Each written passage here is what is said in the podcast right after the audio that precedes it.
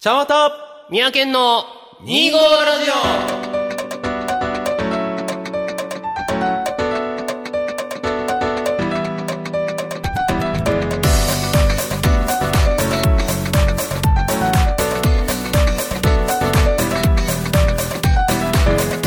はい、皆さん、こんにちは。ちゃんわたです。はい、三宅県です。始まりました、2号ラジオ、うんこの番組は2月25日生まれ、ちゃんわたと、 12月25日生まれ、三宅県という25日生まれの二人が25歳の時に始めた。おしゃべりネットラジオでございます。わっしゃいえーということで、年度が明けまして、えー、と、明けましたね10日25日配信になりましてのそう第で1す回、はいまあ、37回でございますね。はい、4月10日本日。はい。ということでね、今回は、はいえー私がね、うんえー先月、はいえー四国に行ってまいりました。あらまお遍路に行ってまいりましあ。た。おー。まあ、ちょっとね、えー大人の事情を話すと、このご時世で仕事がなくなりました。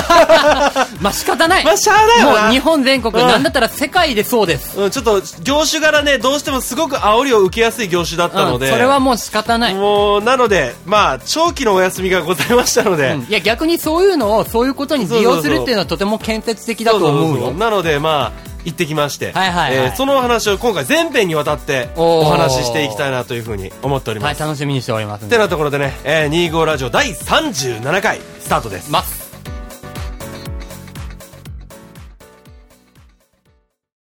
改めまして、こんにちは。ちゃんわたです。 おめえが笑うのかい。はい、三宅県です。はい、えー、ということでね、今回、はいはいえー、まあ僕がお遍路に行った話、これインスタグラムの方そうに、わた遍路記ということで、はいはいずっと上げてたお話をちょっとね、ラジオでもしていこうかなと。ああ、ぜひ楽しみにしておりました。思うんですけどねはい。まあ、はいそもそも論なんですけども、なぜ、まあ、このタイミングっていうのはオープニングで話してたけれども、うんそうねなぜお遍路に、まあそうというところですわな。そもそもお遍路に来だした話だよね。そうそうそう。あの、この番組のブログ記事にもおそらく当時のリンクを貼ろうと思ってる、いるんですけども、はいはいえーっと、まあ、僕自身そのお遍路っていうのは今回が初めてではなくて、うんえー2016年の4月、まあ、本当にこの配信されてるタイミング、うんこのタイミングに、えー一度行ってるんですよ。はいはいはい、はい。その時はね、あの、ちょっと愛媛の方から始めて、なんせ、えー徳島から帰るって、本当この、ちょっとだけしか行けてないの。うんまあ、お寺の数で言うと、えー44ぐらい回ってた。かな今まで。えーはい、そうそうそう。 88分のね。えーだから半分ぐらいは、半分は数で言うと半分回ったんだけど、出たんだね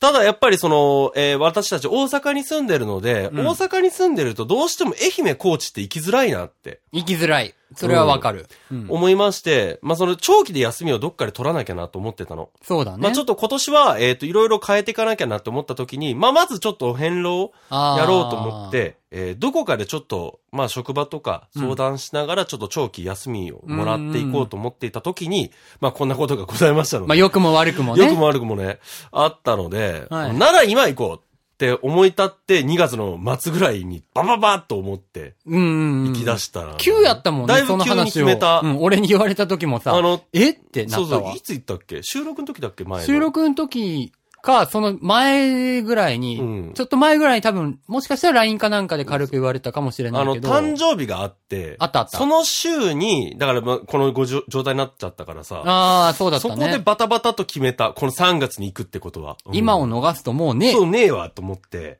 てなるそわうな。そうそう。なるほど。うんそれでお遍路に行ったというわけ行でっすね。たってわけなんですよ。はい。まあ確かにね、大阪に住んでると、徳島とかはもう直で繋がってるけれどもね、そうなのよ。高知とか愛媛っていうのは、ちょっと先から先に行かない遠いと。のよ。それこそやっぱり長期休みとか、そういうのがないと、ましてやお遍路を回るなんてな。そうなのよ。旅。行とかやってもまだしもね、難しくなってくるわな。はい。で、まあ、ちなみに前回はね、えーはい数字出して、ちゃんと出してなかったね。えっ、と、43箇所かな回ったんだ。 43箇所前回回ったんだって。はいはいはいうん数。字上は回ったんだっ てっての。回ったのよ。はいはいえー、43、46? あ、46。 46。で、だから、えっと、残り42箇所。 42あ箇った所わ回けだらなきゃいけなかったのね。あったわけだったうんんだな。ということで、今回行ってきたわけです、ね。。行ってきたわけですえー、ということは、つまり、高知からスタートされたということかなえーっと、まあ、今回は、えーっと、どういうルートを通ったかっていうと、そうですね、まあ、徳島に一応、徳島港に入りまして、まあ、じゃないといけないからね、えーそこから自転車にとりあえず走って、で、初日になんとか回れそうな何箇所、徳島のちょっと先っちょの方の、はいはい2箇所回って、ああったねあ、1箇所回って、その、あの、23番目のお膝元に泊まってから、高知に入るっていうルートを通ったんだよね。なるほど。うんはい。いやー、この高知っていうのがね、僕は、高知に行くのは実は2回目なんですよ。はいはい、はいうん。あの、1回目仕事で行ってて、ああ、お遍路じゃなくて、そうお仕そう、事で。完全に仕事で行って高知市街地とか泊まってたんだけど、うんうんまあ、今回その純粋に自転車で行くっていうことで、そうね。あの、海がほんと綺麗なのな。あ、やっぱ海沿いを走るわけだ。ほとんど海沿い。あのーえっ、とね、23番の薬師寺っていうのが、まあ、愛媛の 岩、日和佐というところなんだけど、はいまあ、ここでい最初の夜を迎えたんだけど、うん、今、手元にちょっと地図があるんですそうけそうれそどうもね。あの、23の薬師寺さんだったと思うんだけどね。はい。薬に王か。薬王寺か。これは薬王寺だ。薬師、薬王寺があって、そこのお膝元でお泊まりしたんだけど、はいはいまあ、そこでまず驚いたのが、サンゴを箸置きにされたの。サンゴを箸置きっうん。ていうのは要は、このサンゴは沖縄から来たのかなって一瞬思ったんだけど、あ違あったらしく。て、はい高知にもあるんだって。まあ、そのサンゴ自身はもしかしたら沖縄かもしれないけど、まあ話の流れでその高知にもサンゴはあるんだよっていう。サンゴ礁っていうのがあるんだね。えーマジかと思っていたら、うんうんうんうんまあその道中やっぱりちょっと高いとことかいろいろ走ったりして、うんまあまあ海が見えるシーンが非常に多かったんだけど、はいはい。非常に海が綺麗で、ああーの今まで大阪の海ってさ、やっぱりさ、バッチリじゃん。バッチリっていうか、その、工業地帯まあが、あ大るから阪の海付近はあるかそのなんらて、言うんだろう。海の色って言ったら何色だと思う、大阪の海はねまあ、大阪じゃなくてもその海の色っていう。まあ、青でしょうね。まあ青とかオーソドックスには。あもとうちょっと濃いエ感じがメラルドグリーンに近いみたいなあそれが高知だった。だよねうん。綺麗な海って緑っぽいというか、うん。その、透き通ってそうそうそう。見えるという感じになってくる。なっていって。で、僕は、実は自転車を買ったのが、えっ、と、大学生の時、2010年、20歳の時なんだけど、 10年前だな。うん。その時からどこかで夢見てたのは、海岸線を走る。ああ、いいねあのーまあ、どう、ちょっと大阪なんだけど、僕らの住んでるとこって山奥だから、うんだね海岸線に出るまでがだいぶ距離あるじゃない 長い。うんめっちゃ長い。し、まあそんなに綺麗じゃないし、んあの、すごく、なんていうか、まあ、悶々じゃないけども、まあなかなか達成できないかなと思ってたら、それが達成できたの。ああ、そうよな。超気持ちよかったよね。なあだってま風吹いたら偉いけど。いや、俺車では行ったことあうる。ん車ですら海沿い走るのと気持ちいいから、気チ持ちよかったャリでさ、自分のこう、風を感じながら、生身でさ、海沿い走れるって、相当じゃない相当ですよ。あの、ほとんどだから高知市街地まで国道55号線になるのかな、はいはい。そのもう本当海い。沿い、そう、三崎、三崎でーって走るんだけど、はいはい。それ沿いがほとんど海で、それ沿いが、うん、そうだね。そう。超気持ちよかったのね。うわーいいなーそれは体験してみたいわ。ぜ。ひ行ってみられたら。多分ね、そこだけだったら2泊3日で行けるよ。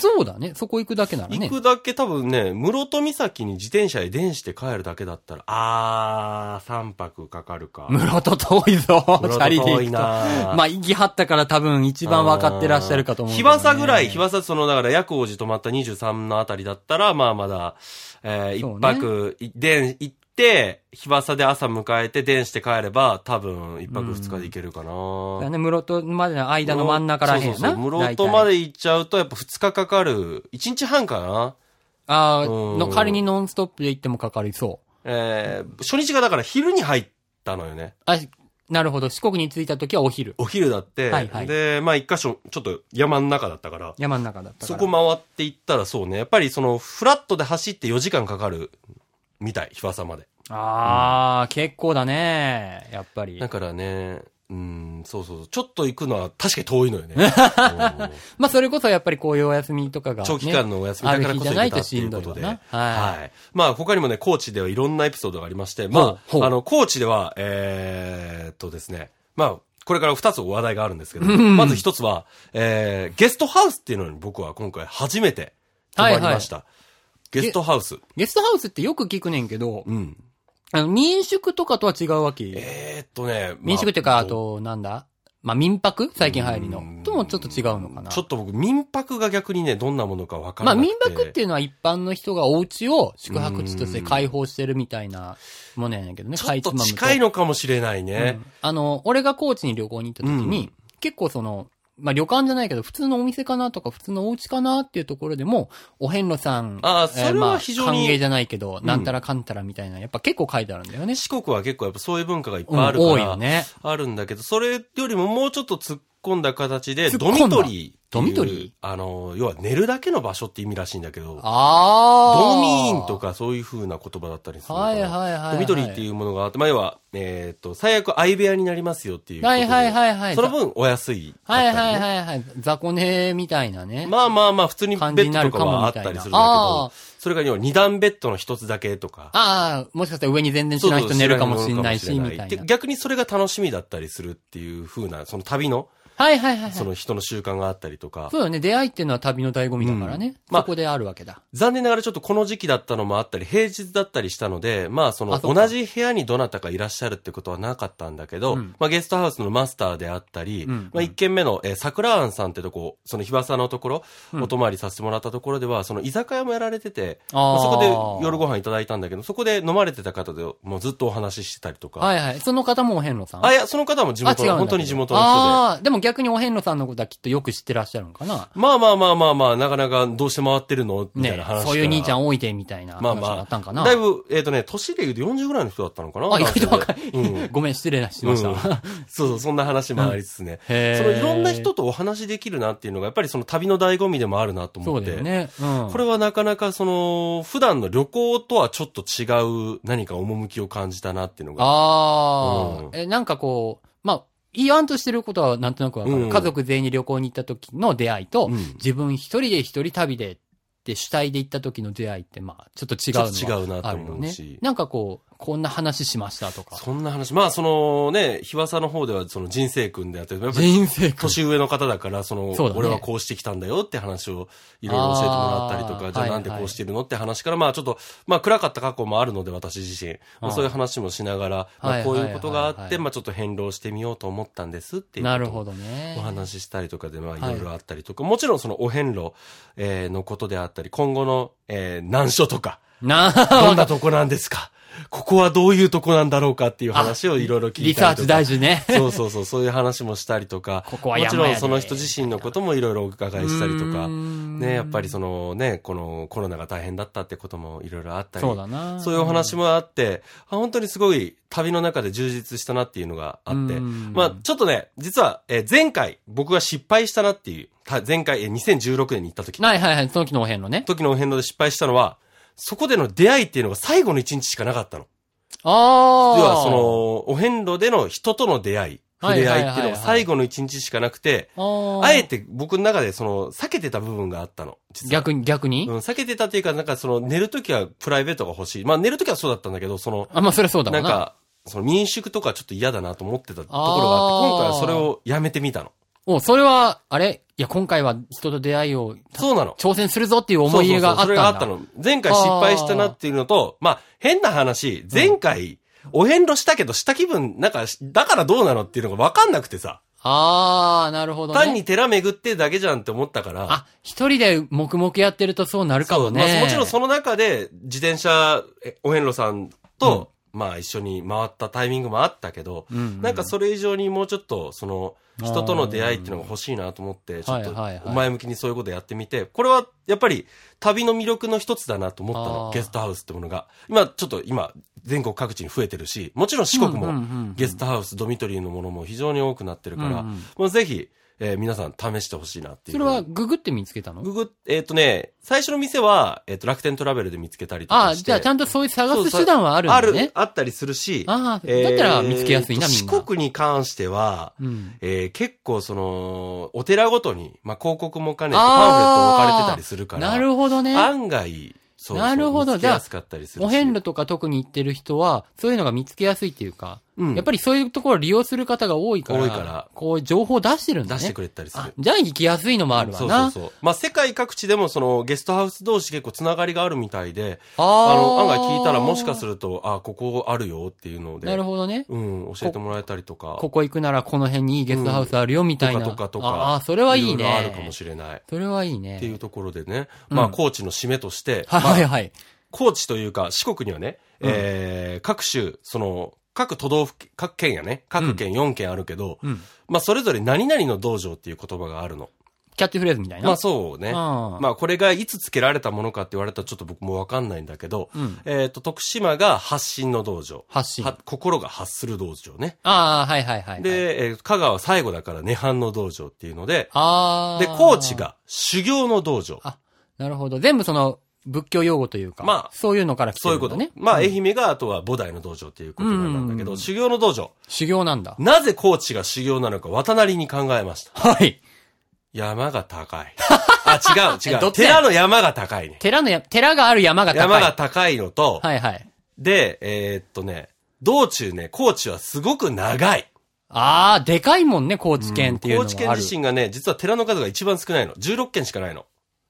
ああ、確かに。うん。でも、一番、その、敷地面積っていうか、都道府県のお、県の大きさで言うと一番高知がでかい。要するに一個一個の間の距離が長いというわけだな。あの、高知市街地と土佐市街地は、やっぱりぐやって固まってんだけど、うん。それ超えると、やっぱりその、須崎、えっとね、まあ、具体的に言うと、そうね、まあ、もちろん、えー、日笠から室戸までが80キロ超ある し、ここの間なんもねえな。で、そこ、だそこは歩きだったら3日かかるっていうだろうことですねうんで、えーっと、清流寺から、えー36番清流寺から、うんえー37番の岩本寺、えーここまでがやっぱりだいぶ長いの。ああ、意外と地図上はそうでもないように見えるけど。ここがね、長いし高いのよね。あそうか山か結構、えーっとね、朝一走って昼、昼一に着くああ。ぐらい、5時間ぐらい何回走ったから、マジか。自転車で。で、そっから先が、えーっとね、2時から8時までかかった。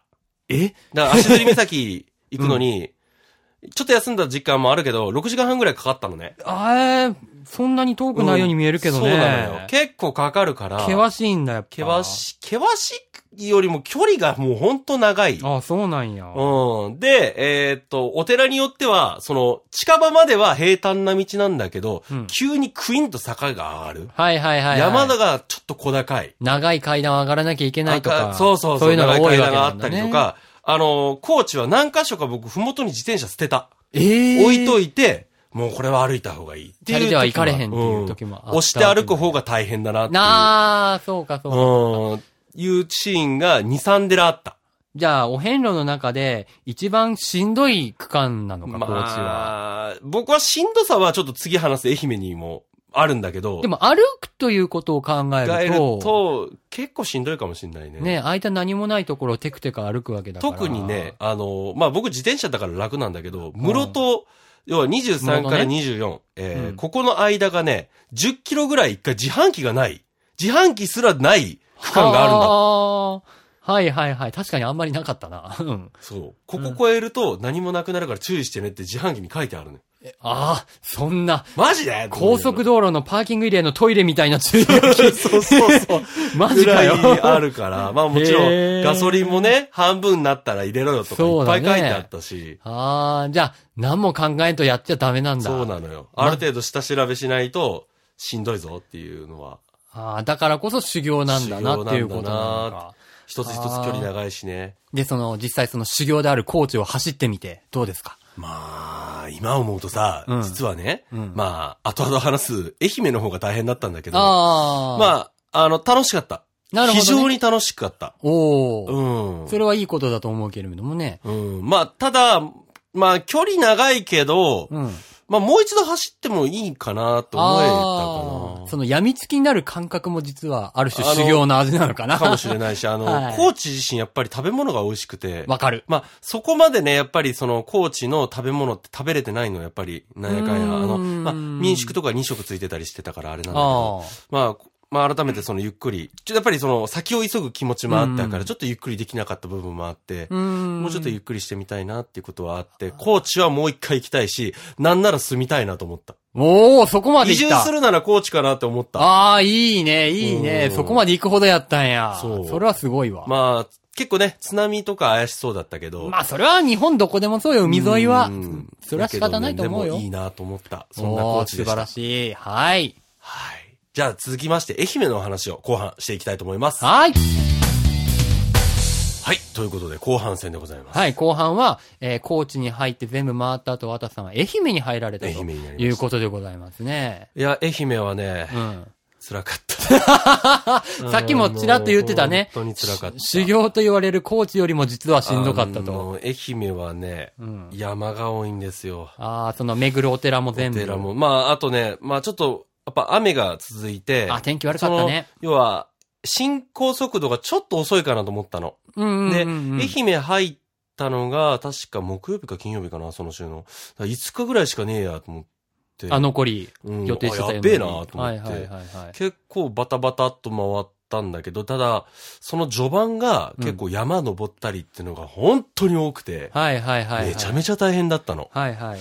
もうその山も多分生半可な山じゃないんでしょ、きっと。まあ、あ、の、普通に、あの、800ぐらいなんだけど、標高が。うん。うん、あの、全然、それは高知でも確かに何回か経験してるし、その高知だとそうだね37番の岩本寺がうん800メーター級の山を、えっ、そと、うね5、6キロの道で上がっていくから、寺が高いって前半で言ってたもんね。そうそう、そこ。はあったんだけど、それよりも、うん。うんやっぱり長くて高い山が非常に多くて、あーはいはいはいあの、もう、僕は、お遍路や、もう一回、もしやることになっても、行きたくないと思ってる場所があっ て、正直。それが、えっ、と、熊高原っていう熊ところ。高原ね。えーはいはいお遍路のお寺で言うと、えー、45、4えー44だ。44、45が、だいたい熊高原、その、大山の上。大宝寺そう、大宝寺と、えーと岩岩屋屋寺。寺。はいはいはいはい。これ、あの、内陸の方ですね。そう、非地図常に上でも内陸の方なんだけど、この、えっ、と、岩屋寺。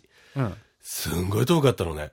うんん高いってことえーっとね、険しい。まあ、険しい方かな。あの、あー大宝寺っていうのは、その熊高原にもまあ、市街地的な町まあもちろんあるあでっ、してょうまねあ、。宿場的にもなってたりとか、うん普通に生活されるような道の駅もあったり、結構そこは町として栄えてるんだけど、うんそこからもう一つさらに、ちょっと山登って下ってっていうことして、奥に行くの。岩屋寺が。岩屋寺はいいあのね、岩肌の、えっ、と、岩肌に背を向けたうん寺、岩肌に背を向け、えーっと、イメージとしてはお寺のすぐ後ろに崖があるみたいな。崖がある。そうね。そういうことえーそういうことだね。はいはいはいはいえっ、と、写真で言うとだね。そういうことですねあの。ということは、その岩山を越えてっていうことか、いや、超えることではないんだけど、えーとねまあ崖があるってことはそんだけ実際見てもらった方が絶対早いな。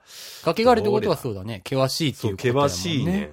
えーっと、これ今ちょっとケン君に見せる、はい見せようとするんだけど、これがねこれ、が何のお写真えーっと、岩屋寺なんだけど、え、大丈夫このお寺。 でしょ あの、後ろに崖があるんですよね。あの、すごい崖というか、岩山だね。そうなんですよ。岩ド山ワーっ落て石注意っていうことも寺によ、寺のね、表示にもいっぱい書いてあるし、うんあ、の、自転車止めて上に歩く、その、まあ、参道なんだけど、だいぶ、それも20分あるの。断崖絶壁だう。。なん高かった、ほんと。ここに行くまでの、だってこれ手前石段でしょこれ。西田。高そうやもんうんな。だいぶ高かった高さがうんあの、すごいとこだったね、そこは。そうだろうな。だってあ、ーあの、もう一回言うけど、これ大丈夫かって、大ほんまに心配になる。下手したら廃墟じゃないかって思うぐらいの立地だな、これ。そうそうそうそうこれはお寺に失礼なんですけれどまあもまね。あまあね。 あれですごめんなさいや本当けどにね、すごいところでしたね、ゆあの、熊高原っていうところは。もう、死にかけ死にかけですか。うん。あの、なんだろう。えっ、とね、そうだね。いこれは熊高原に行ってからなので、行くまでで、うん。 10キロのところでピークを迎えたの、残り。残り10キロのところでピークを迎えて、そこから下り坂なんだけど、ああそこまでやっぱ15、6キロぐわんってずずーっと遡ずる。ーっと上がるわけ。上がる。はえーえ、階段えー、いや、もう普通に道路、車道だ山けど。山道、あ、車道か。車道だけど、びっくりしまあ一部、えっ、とね、うねうねするから、た、あー歩きは山道こっちだよっていうところがあっあて、ーそこを自転車担いで歩いたら2、3キロのショートカットになるぐらいうねうねしてたみたい。山道の車道はどうしてもね、うんうねうねせざるを得ないか追えなら、うん。チチャリ担いでいったんや。担いだ、とこもある。もうああ。工具のしん、押して歩いてたからほとんど。そうだ。もういいわとそうか、そ思っうてか。うんうんう。んで、足も結構しんどくなってきたから、だろ今う度な上半身しんどくしようと思 って。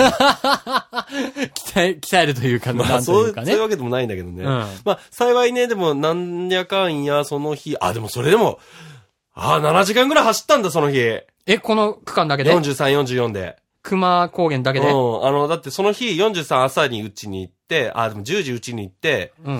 11時ぐらいからスタートして、はいはい宿着いたのが6時半だった。あ、7時間。なんやかんや。走り通しというか。うん、あの、うわ道中で普通に昼飯食おうと思ったけど、やっぱりやばいなと思ったから走って、うん。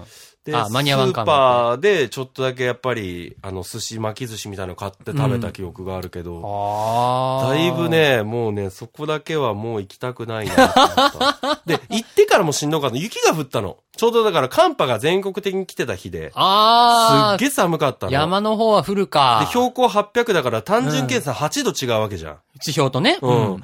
もうそれでめっちゃ寒くて。風邪ひかんかってよかったね。あの、もう後半だって鼻黄色かったからね。風邪ひいてんじゃうねん、えか引い。てる引いてる。あの、もう初日ぐらいからだいぶやばかった防、から。防寒着は持っていかへんかった。あのね、ウィンドブレーカーしか着てなくてさ。ああ、それじゃ足らもうん一つか。欲しいな。まあ、ヒートテックとか装備しまくってたけうどん、それでもやっぱ足らなかったみ足らたいんで。まか。あ、そこからきつかったよね。まあ、そーこ越えたらほんと楽勝で、松山から一応ホテル、えっと、件数で言うと、えまだ15件ぐらい残ってたけど、そうだまあ、ね。 2日弱で回ったのかな、全部あ、じゃあペースが全然違うわけだ全然違う。もう市街地を走れるから、そうだよね。それ平で全坦然なとこ走りゃいいわけだからね。パパパーって回れて、すごく楽だった。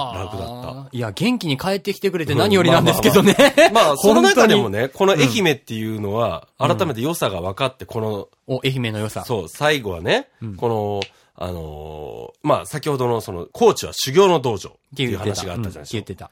愛媛は何の道場か。うんうん。菩提の道場。ほう、なかなか聞き馴染まない言葉こですこ、けれども、菩ね。提っていう字は、菩薩と書いて、菩薩の菩と、えっと、大はこれなんて言うんだっけな提供するっていう字か提供っていう字あ土変かあ堤防の堤あ、堤防かなうんえっとね、これがね、あーそうね、堤防だね。堤防って書いて菩提って読むんだはけいどは、いはい、はい。この言葉、どういう意味か。えっと、大辞林によると、大事に。修。行を積み、煩悩を断ち切って到達する悟り。うん。じゃあ、このちゃんわたにとって、この菩提の道場、うん。何を悟ったか。何を誘ったか。はあのい。ね、これを通じて。まあ。まあ、ちょっとお遍路通じてってことになってくるんかなと思うんだけど、うん特に、とりわけで愛媛にやっぱ感じたのは、うん。まあお遍路は、まあ誰かの思いで生きてるなと思ったの。ほう誰かのい。思いで、その道が整備されてたりとか、ああ。あの、そうだ歩ねき遍路さんのためうのん簡単な小さな、えー表示とか、もちろん国なのか都道府県なのかがわからないけど、えーこっちの手、こっち、次の寺はこっちだよっていう表示がいっぱい、あらゆるところにあったの。四国多いよね、多そいうでいしうょの、本当に。もう本当にだから誰が来てもすぐパッとわかるようにななってたと思う。今は本当に Google マップとか、えースマホでパパって調べれるけど、そ,、そうだねれがなかった頃、やっぱりここがどこかわからない人たちに向けてそういうものがあったり、うん。まあ何よりも強くうん感じたのは、トンネル。トンネルうん。うん意外に思うでしょ。うん。あのね、トンネルって、山開いて、うん。まあ山を掘って進むのよ。そうだね。だからうんトンネル通して、道が通りやすくなるわけじゃない。そうだね。山を越えなくてもそう済むようになるわけだ。うんあのー一回あったのは、トンネル1キロ超える。うん。 1キロのトンネルを越えなければ、3キロの山道を越えなきゃいけない。はいはいはい。3倍だね。うん。で、しかも上り下りだからそうよりしんどいわけだ。しんどい。これ、もしかして全部山道行ってたらめちゃめちゃ時間かかるんじゃないかっていうのを、トンネルを通してくれることによって、もっと進みやすくなった。もちろんおはいはい遍はいは路いさんじゃなく、だけじゃなくて、その生活もちろんに基そうだそづうだく。と、やっぱりそのトンネルがあるから楽俺らの生活圏にもありますわ。ありますよね。だからそのトンネルを通すってのはすごく大変な作業で、あんうんうんうん落盤しないようにとかうん、うん。こう工事もすごく大変で、うんめちゃめちゃシビアなことをしてうん、る。あのトンネルが山ほどあった。うん。うんこれ、は誰かの思いが、やっぱりそこを通してあげることによってみんなにはいはいはい楽になってもらおう。生活を豊かにしてほしいっていう、そうだね。そういうう思いがあってこういうトンネルって作られたんじゃないかなって思あうあ。と、やっぱりすげえな、トンネルと思って。うんうん。やっぱり、あれだよね。普段ではなかなかそこに思い至らな思いいこと至らない。だよね。に気づけるわ気けだ。づけたよ、本当こう、当たり前だと思ってるけどね。うんトンネルが山越えるってどれだけ大変か。いや、すごい大変なんだろうけどうんねだか。ら地元でもさ、トンネルが一つあるんだけど、あるあるある。あの、あのトンネル自身、僕らが生まれる前にできたトンネルだから、うんうんらしいねまあ直前らしいんだけど、うんあの、まあ、僕ら生まれてからしか知らないから、うんまあ、当たり前のように存在してるよもううあってに当感じたり前で。ですすよ。まあ、もちろんそれはテレビとかラジオとかにも言えるのかもしれない。うんそういうメディアがあるから、いろんな情報を知れるようになったけど、うんそういうことって当たり前じゃないんだなと。なあ誰かの、まあ、その、思いとそかうだねそういったものがあって初めて、こういうものが形になって、うんうんう生まれてきてるんだな、なんてことを気づけて。ん。そうなんだようなんそう思えたのが愛媛では大きかった。はいはいはいはいはいはいはい。与えられてるものっていうのは誰かが大変な思いをしてるんだよっていそうう。そうそののがある裏にはわけね、だからそうねいうものを作る誰かの苦しみがあったのかもしれないと思うとう、んなんか一つ一つのことがすごく大切なことだなっていうふうにあ思えて、まあそれが僕にとって悟りだなと思えた。あ、素晴らしいと思います。なかなかそこね、今時の、まあ若い人だけじゃないけれども、分かってない人ってものすごい多あいからの、ね。仕方ないね。今の、僕らもそうなんだけど、まあもう30だけどさ、お互い。うんあの、ありふ、豊かすぎるんだよな。まあ変なまあ、言葉選ばず言うとまあまあまあまあね。うんまあそれはね、に全人類が求めてきた結そう果でもあるんだそういいねいいねけど。豊かになっていくことは構わないし、それを享受していくのは全然構わないと思うんだけど、そこの裏には誰かの積み重ねがあって、僕らがこう、なんつうのそうだね楽しく生きていけるんだよっていうことを、うんある程度やっぱ分かって感謝しないといけないなっていうのはそれは思大っ事。た。そこが、まあ僕にとって菩提の道場。あまあもしかするとこの上で、うん涅槃の道場行ったら、香川ねもう一つ、うんなんか違う思いが芽生えたのかもしれないけどね。あー、そうね。もしかしたらもう、何の間髪も入れずに、一周四回ったら国を一周回ったらまた違うこと違がっね。た思いが生まれたのかもししれないけど、今回に関してはそういうことがれない。感じましたね。いや、だいぶそれいや大きいというか素晴らしいことだと私は思いますけでどすあり。ねがとうございます。はい本当にね、お遍路はね、あの、こういうふうな発見もありますし、もちろん人との出会い、うんこういったこともあるし、もちろんしんどいこともある。だって修行だから、本当は そう。そりゃそうだ。そりゃそうだ。んだけど、まあ、もしこの番組を聞いて、まあ、インスタも含めて見て、まあ、多分もしかするとブログも上げてるかもしれない。うんうんまあ、この中で、お遍路に興味持った俺もやってみよう。この忙しい時期だし、ちょっとやってみようかな、と思えた。とか、もうね、人生諦めて引きこもりになってうーん。る人はもう何か捨てたつもりでやってみてもいいと思う、僕本当に。2、それぐらいの30万ぐらいかかるけど。それぐらいの価値なんだかんだは十分にあるし、あるうん得られるものも大きいとあるわいうことなんだね。だからぜひお遍路はやってほしいし、その上で、えーどういったことをやってほしいかというと、うんうん。ええまあ、できれば、ツアーではなく自分の足で行ってほしいなっていうのは思うね。せめて車でいいから。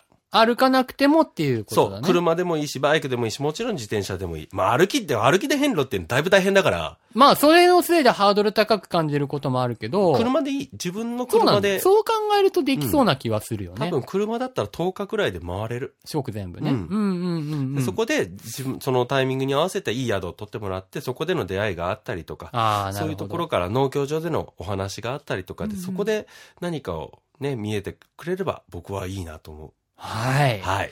素晴らしいご教授ありがとうございました、いえまあ貴重なまだ体験で。ね、えー漫は画い。すべて終わってないので、また改めてお話しする機会がございますと思うんで。はい。ございますと 思うんで。まあまあまあまあまあはいえーそれをお楽しみにということでございます。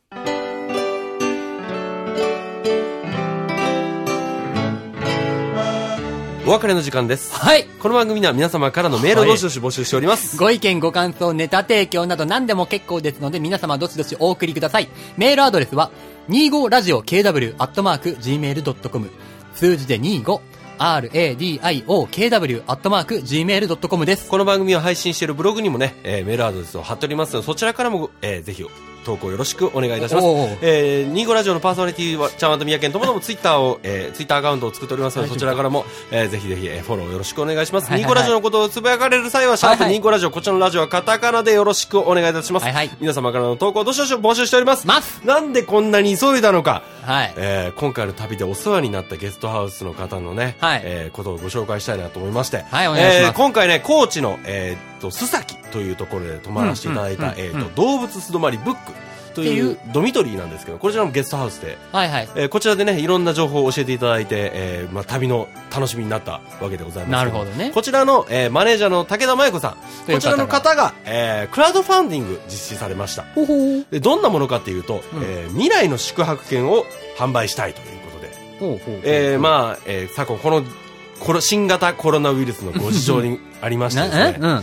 えー私もお遍路しながらすごく困ったんですけども、困ったというか、あの、つ痛い思いをしたというか、ななんだろう。痛感したんだよね。痛感痛感っていうか、惨状を目の当たりにそうしなたんっかていう。辛い。い思いをしたんだけど、宿泊者が僕しかいなかった日が結構あって、はいはいはいはいやっぱりそれはコロナウイルスでやっぱキャンセルされたっていう。まあ旅行に行く方がどんどん減ってますかうん減っらた。っていうのもあるし、でもそれでやっぱり倒産する、その廃業されるっていうのはうん僕非常にもったいないなと思うしうん、それは四国だけに限らずそうやだねっぱりいろんなところで、そういうふうな、ふうな、えー宿泊施設がなくなると、気軽にそこに行くことができなくなる。もうそれ嫌だなと思ったの。うんうん。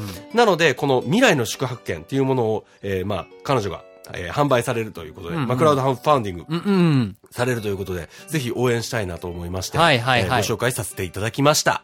はい。ということで、ね。ぜひぜひ皆様支援よろしくお願いいたします。お僕願もいいすたるよしま絶す対するうん。。はい てなところで、はいえー次回の配信は、え、次回は、えー変わってますよ。4月25日です。は。はいい、4月25です。第38回でございます。 38回ですはい。頑張って15いきます日はないので、25日です。はい、はいご。注意ください。はいてなところでね、ここまでのお相手は、ちゃんわたと、宮健でした。次回 も聞いてくださいね。それでは、さようなら。もう全然言えなくなってんだわ。